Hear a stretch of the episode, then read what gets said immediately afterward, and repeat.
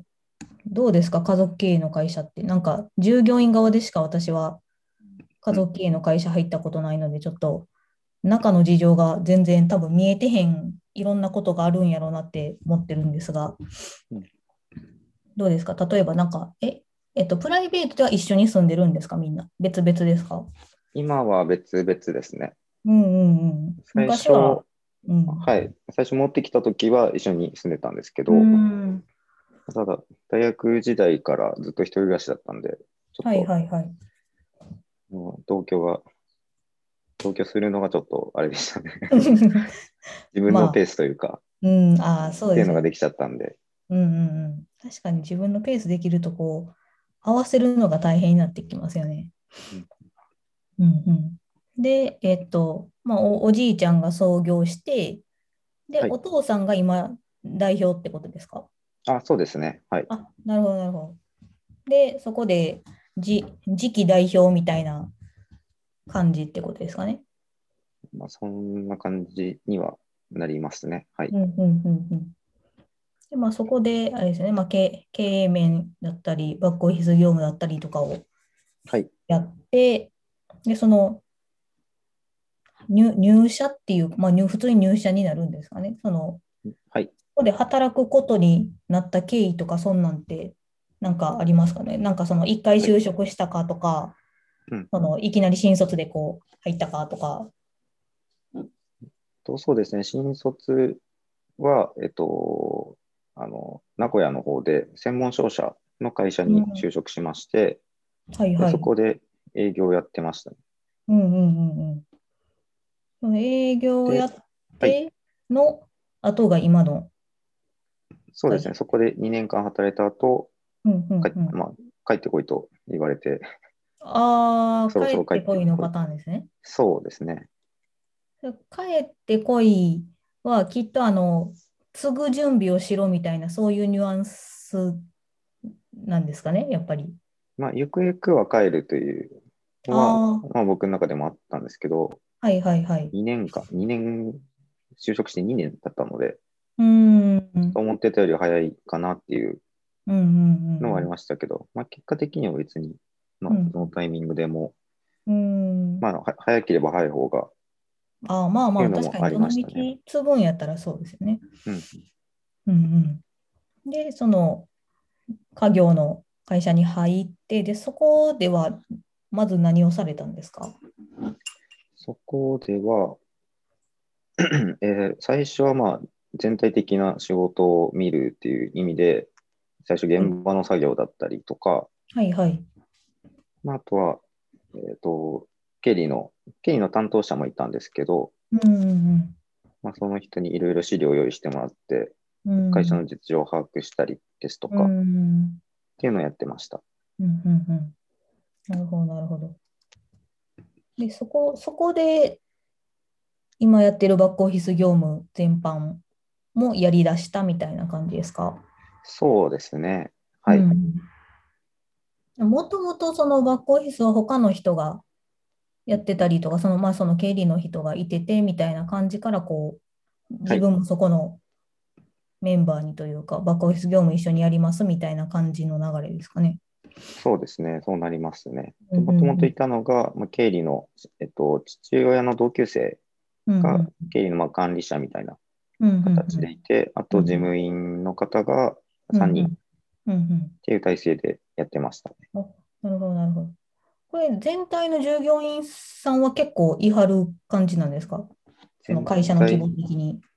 役員含めて今18人ぐらいですね。ああ、なるほど、なるほど。まあ、その現場の人と、はいその事務系の人とみたいな感じですかね。そうですね。はい、で、まあ、や役員か。うんうんうん。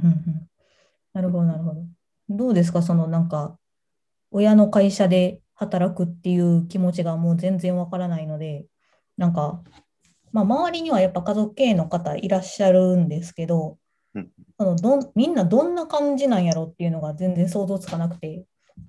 僕があと一人っ子っていううんのがあって、まあ、将来的に継ぐっていうのはもう大学生ぐらいかなの時からもうんう、まあ、意識はあったので、うんなんであれですね割と継ぐことに対してはもう結構スムーズにというか、ああ、まはあい、はいゆくゆくはそういう流れだよねっていうのはうん。っていう思いはありましたああ、別になんかお前は継ぐんやでってすごい刷り込まれたわけじゃなく、自然にそう思ってた感じですか。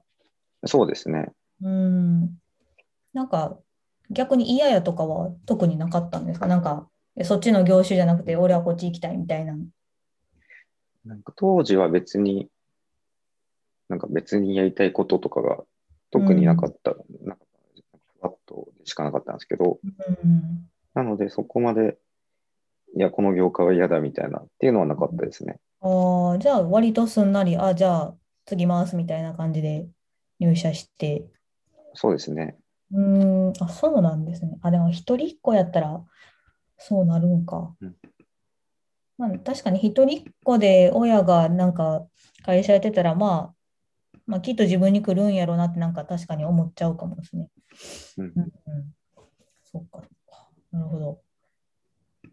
で、あれですよね。なんか、結構そのツイッターとか見てたら、なんか、割と改革をしてる感じがするんですけど、なんか、社内の改革めっちゃしてますよね。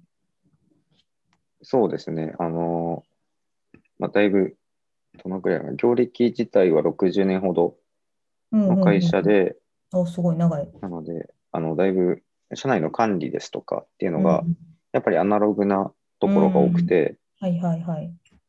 最初の出勤簿とかも全部紙だったり、おお、うんうんうん。まあ、もちろん会計ソフトも、まあ、従来からよくある会計ソフトでうんで、会計のソフトのデータが僕のパソコンの方で見たいっていううんうんのを話したときに、それだとあの追加でまた4万円ほどかかりますよってうん。いう。ああ、あの、なんかはいパソコン1台につきでライセンス料かかるやつですね。そうなんですよね。うんうんうんうん。とはいかはいは、いまあ、そもそもそのソフト自体が Excel で出力ができないとか、え、そうなんですか。え、じゃあどうやってエクスポートするんですか、それ。あの、印刷して、その数字を手打ちで Excel に入れてっていうのを、おやってましたお。なかなか、なかなか昔ながらな感じですなねか。なかの、はい。そっか、PDF ですら出ない。 PDF すらも出なかったですね。ああ、なかなかですね。はい。うん。なるほど。今は何使ってるんですか、会計ソフト。今はフリーを使ってます。うんそっかなんかそっから、その、印刷しかエクスポートの方法がない会計ソフトからフリーに変えた時ってどうでした、実際。えー変える前に、一応体験版みたいな形で、うんうん。と MF あ、はいはい会はい。計はい。とフリーを、うん。まあ、並行して使ってたんですけど、はい。まあ、それで、えーまあ、比較したり、機能を見たりして、うん。でフリーの方かなっていうことで、うんなんとなくなんですけど、うんフリーにしましたね。うんうん。これ実際、作業量ってめっちゃ減りますよね。その作業量前のはい時から振り込みとかはかなり楽になりましたね、ああ、そうですよね。なんか、はい結構なんか仕入れとかも多そうな業種っていうイメージがあるので、そうですね。はい。振り込み業務が結構件数も多そうな感じですよね。そうですね。で、取引単位で、うんあ、の、未決済のやつから選んで、うんうんうんで、振り振り込みデータ作って、銀行に総合振り込みでうんやるっていううんうんミスもなくなりましたし、それうんうんうで。んそうですよね。なんかその、転なんか手入力で転記していくと絶対ミスりますもんね、人間。人間どうしてもやっぱミスっちゃいます人間なのね。で、所詮人間やからっていう感じですよね。うん、 うんうん。で、会計ソフトそんな感じで、はい。で、えー従業員さん18人、あ役員入れてもはい18人で、で、そこの出勤簿が紙、紙って言ってましたよね、さっき。最初、あの紙の出勤、簿見たとき衝撃だったんですけど、はい。出勤簿を見ようかなと思ったとき に、印刷してあったのが方眼紙みたいなうんうん。形で何か何月あの月とあと日にちが方眼紙でうん。めっちゃ細かいやつ並んでてうんで出勤した時にあのハンコで出るっていう感じの丸を押してたんですよおはいはいはい。で休みの日が車線とかおーで休んだ日高級とか有給の時はあの休みって書いてあってっうん。ていう管理方法でしたねなかなか。え、だってそれ、あれですよね。約10年ぐらい前の話ってことですよね。え、とそんなに前じゃない。割と最近。割と最近ですね、3年前ぐらいかな。おっと、結構はい。そうか、その新卒ではい2年働いてのはい後がそれ。で、そうか、割と、そう、なんかそれはおいくつか全然分かってへんかったけど、そんなにあれですよね。割と最近、数年前って感じですよね。数年前ですね。おお。なんかで逆まにあなんかはいタイムカードですらないのがちょっと珍しい感じですよね。なんかなんぼアナログとは言っても。本当そうですね。ねえ、なんかタイムカードでもなんか今全然ねえ、うん。見えへんけど、そうか、方眼紙に、だからもうそこにハンコで、ハンコと手書きで管理して、で、それを、はい。え、手、手計算ってことですか給与計算。と給料計算が Excel のなんか給料計算シートみたいなうんうんうん。やつで、ただまあ数式はほとんど入ってなくて、ほはいぼはいは手い。計算で。へえ。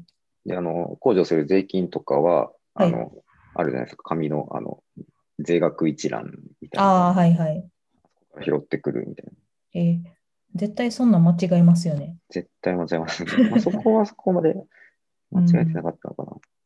年末調整も、ああの、日本法令っていう、ほんまあーあの、ところのはい賃は金いは台い。帳はがいあはるんいはでいすけど、賃金台帳兼、えっ、と、そういう年末調整もできる紙みたいな、B、B3 ぐらいのでっかい紙あるんですけど、えーそこに毎月の給料を書いていってて、で、うんうん年末調整の時に、なんか年末調整のと計算する欄があって、うんうんうん。そこにどんどん数字を入れて計算していくっていう電卓でですね、ういんこれめっちゃ大変じゃないですか。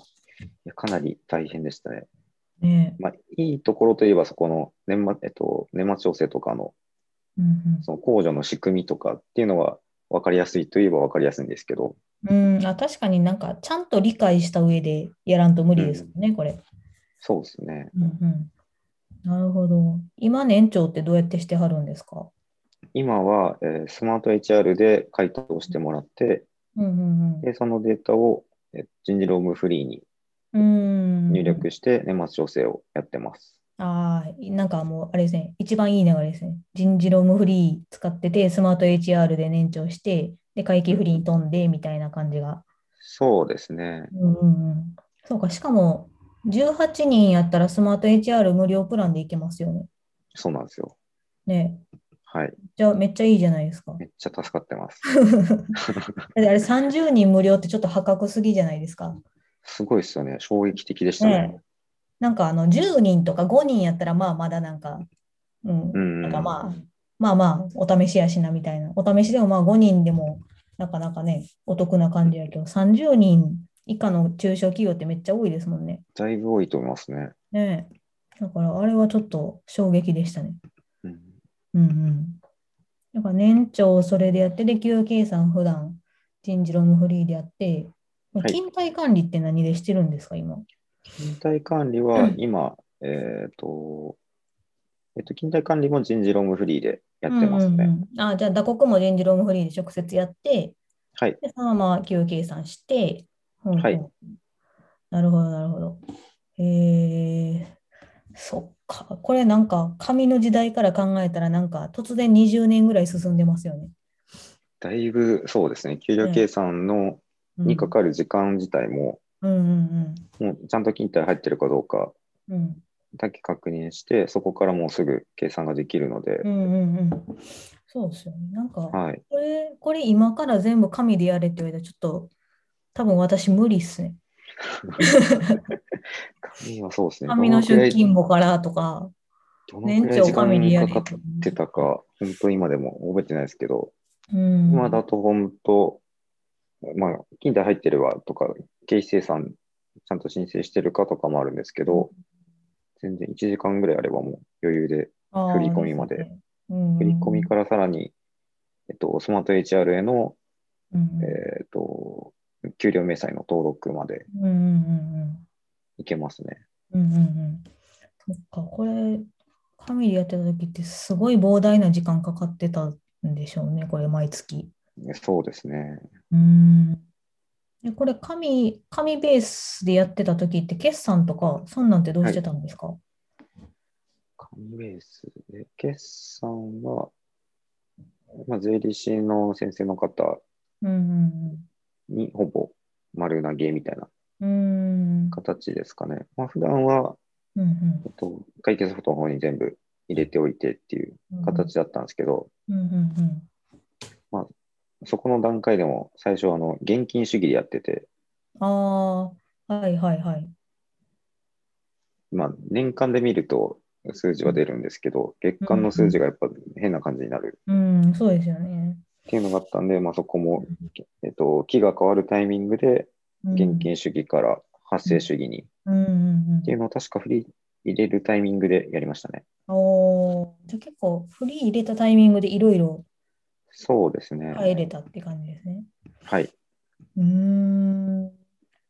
そっか、すごい、めっちゃ改革してますよね。いろいろと、はい、もうガンガンやってますね。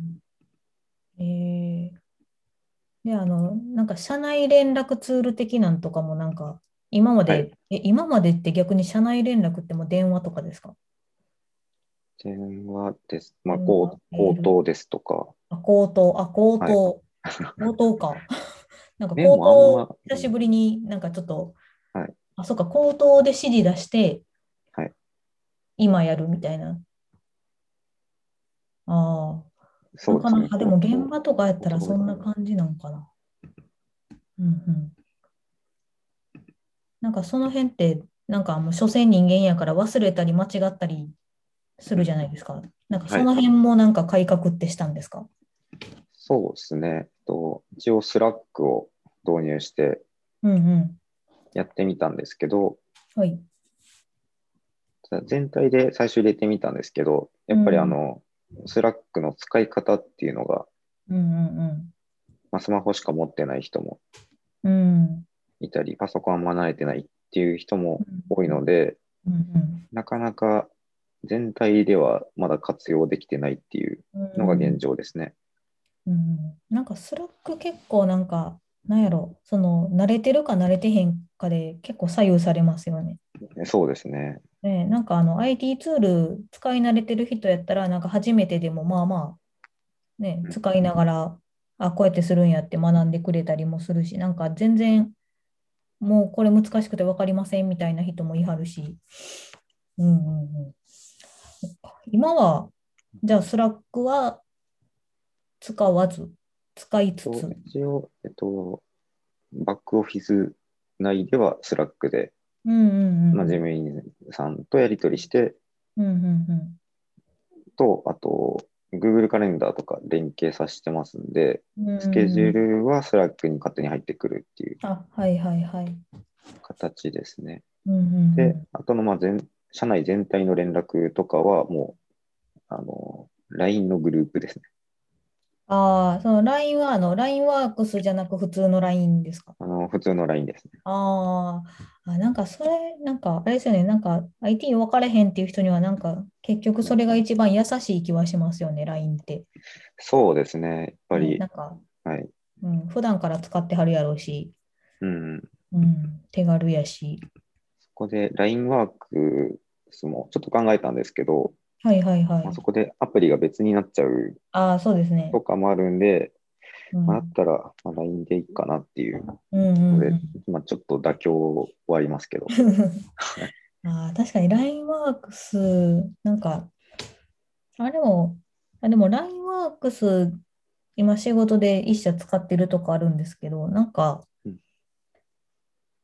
LINE やったらギリ使えますみたいな感じの人でも、あのうん、入りやすいというか、使い方がほぼほぼ一緒やから、あ、そうなんまあ、そこはメリットではうんある気はするかな。なんかそのまあ、うん、詳しくない人でも入りやすいっていうのは。うん、ただまあ、アプリ別になって、で、なんかカレンダーとかの共有ができたり、なんかまあまあ、うん、ビジネス用っていう感じで。うんうん、そっか、なるほど。なんかめっちゃいろいろ改革が。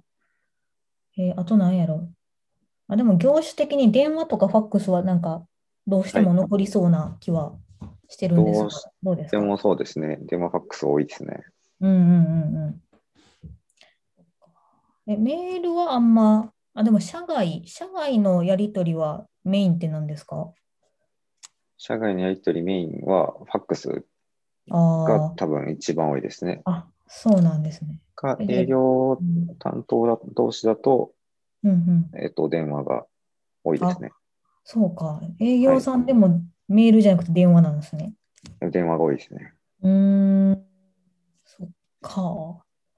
それはやっぱ業種的にそういう感じなんですかね、どうしても。業種的にそうそういった感じですね。うんうんうんうん。そっか。なるほどなファックス、なんか最近ファックス使っ、何年も使ってないから、なんかうん、すごいな懐かしいというか、なんか行政とかはまあどうしてもなんかファックスでとかなんかうん、言うてくる人とかいますけど、そうか、なんか、もうあれですよね。そうなったら業界でファックスやめようってしない限りは難しそうですもんね。一社だけがそんな、そこを改革するのは。そうですね。うんうんうんまあ、ファックスも今、パソコンと連携させて、あ、なんか、何でしたっけ、?PDF で、あの、受信できるやつですよね。ですね。で、送信も、あの、プリントを、プリントの機能で、ファックスに直接データ飛ばせるので、ああ、なんかありましたね。なんか、昔会社で使ってた気が。うんうんなんか、あの、勝手に印刷されると、広告とかまで印刷されるから、ちょっと迷惑じゃないですか、正直。はい、行きますね、たまに。そうそう。だから、あの、PDF で保存されて通知が来て、いる分だけ見てってするのが、なんか、まあ、それぐらいしか今んとこできないですよね。うん、うんうんうん。なるほど、なるほど。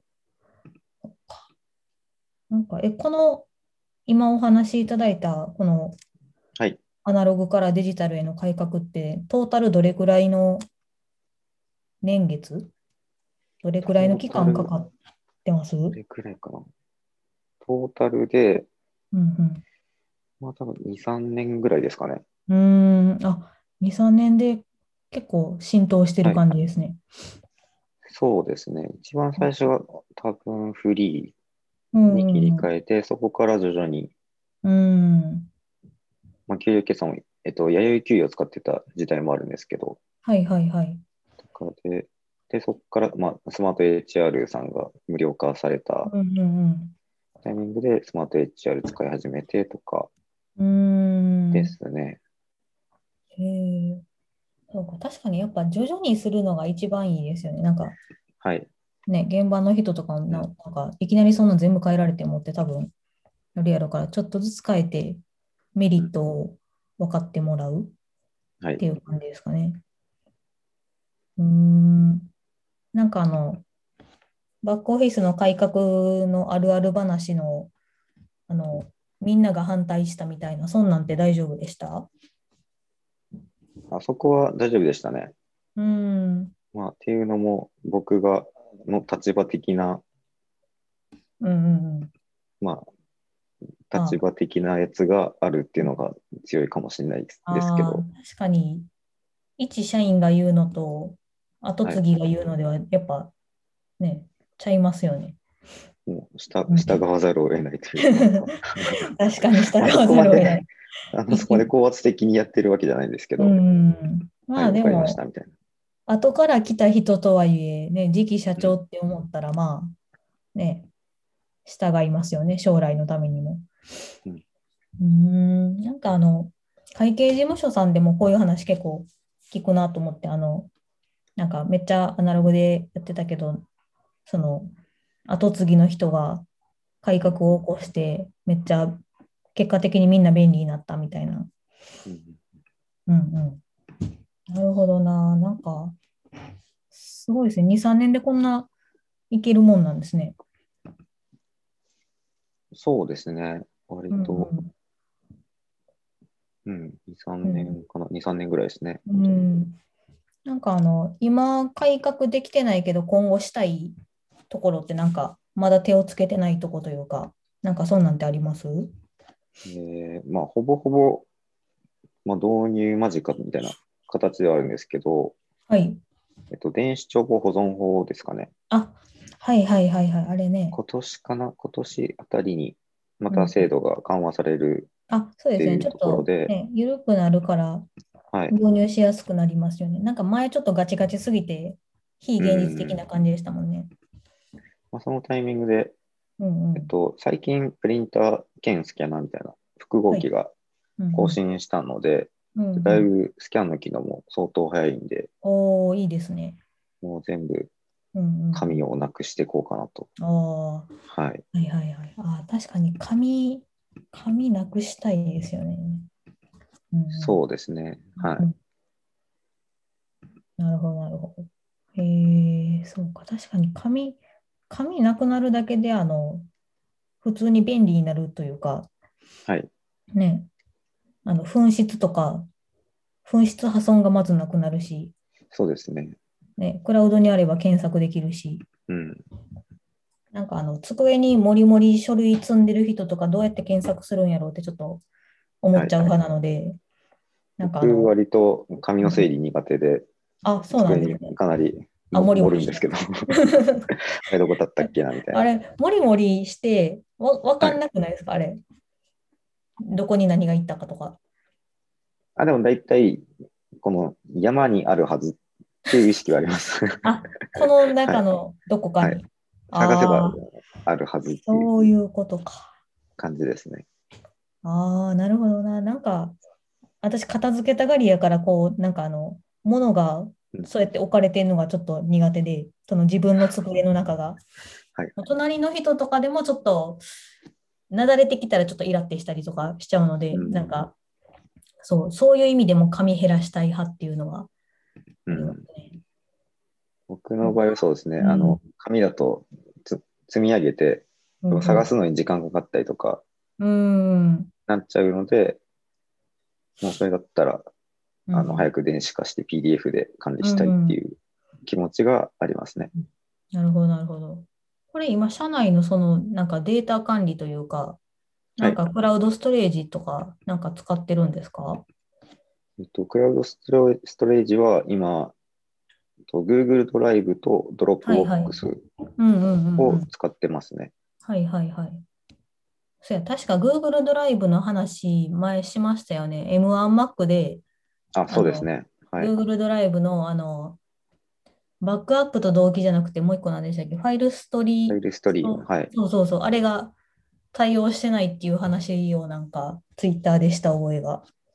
しましたね。ね。で、なんか4月に対応予定って書いてる記事を見つけて、ああ、4月かってなんかなった気がします。はいで、そうドでロすッねプ。ボックスはもういけますもんね。 Dropbox も大丈夫ですね。そうそうドロップボックスはもうなんか余裕でいけて、ワンドライブもいけて、ボックスがまだなんですね、あれ確か。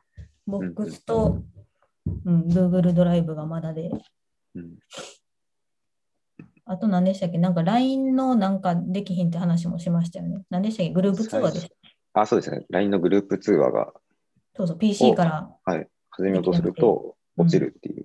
あ、そうそうそうそう。はいなんかあれ、私グループ通話そんなあんま使ってへんかったんですけど、今もういけてるんですよね、確か。今は問題ないですね。うんうんうん。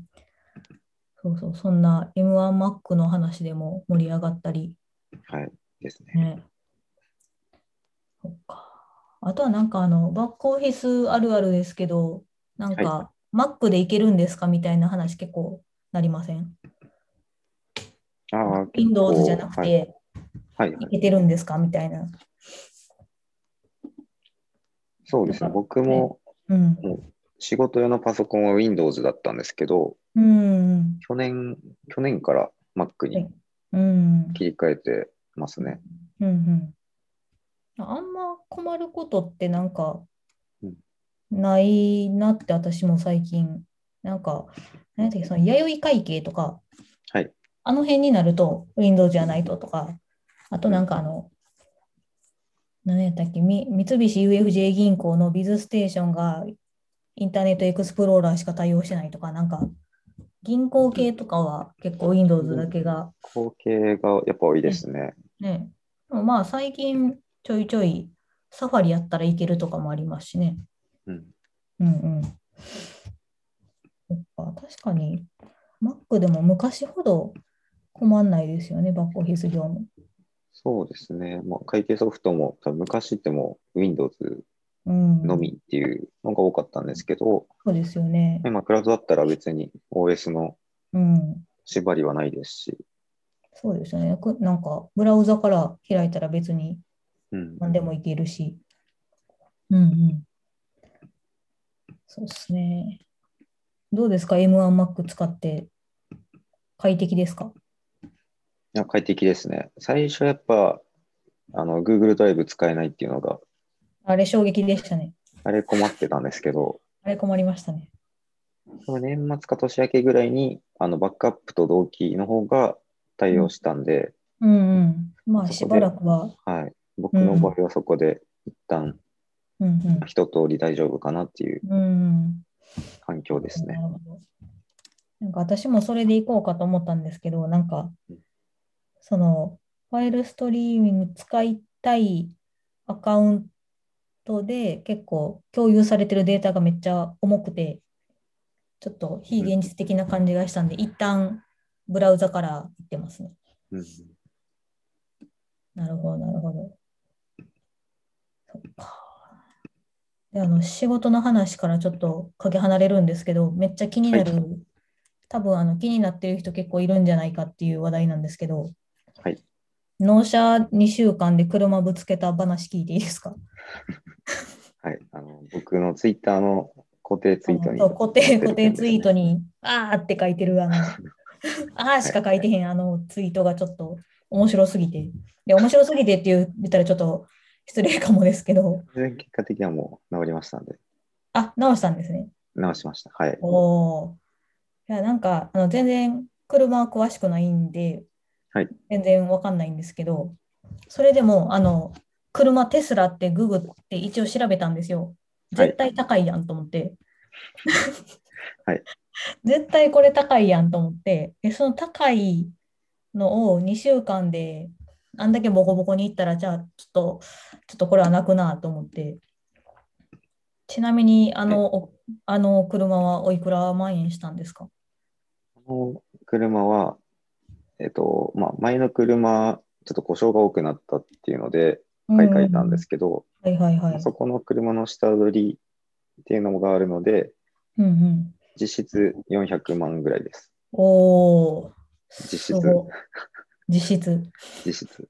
だからまあ、ほん本当はもうちょい高いってことですよね。下取り本当はもうちょい。ょいですね。まあ、テスラの中でも、うんあ、の、普及、普及体のモデルになりますんで、はあはい。それを2週間で、そうなんですよね。ね、結構なんかもう、なんか興味がある人はぜひその固定ツイートを見に行ってほしいんですけど、結構行ってますよね、これ。えっと、へこみがあったので、うんうん。あの、地元の板金屋さんに持ってったところ、ちょっとうちじゃ無理っていう。 うちじゃ無理。はいはい。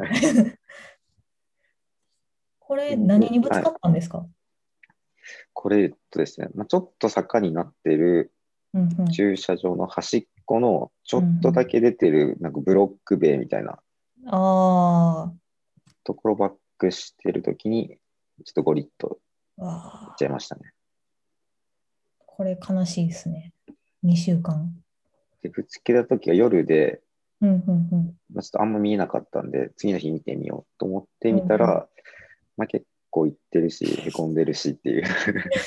そうですね、結構、はいなんかあの、こすったっていうか、結構めり込んだ感じの傷ですそようですね、はい。ね。はい。 なんかええぐれてる感じが。 ちなみにこれ、修理なんぼしたんですか修理が、なんだっけ、7万おーぐらいですね。なかなか、えー新車で買って2週間で7万で修理ってなかなか悲しいですね。なかなか、そうですね。まあでも、うん修理の中では安い方なのかなっていう、あ、そうなんですね。ありますね。えー場所によっては結構多分もっとするうんうんとこうろもあると思うので、ん。へまあ幸いというか、幸いでもないですけーど。不幸中の 幸い。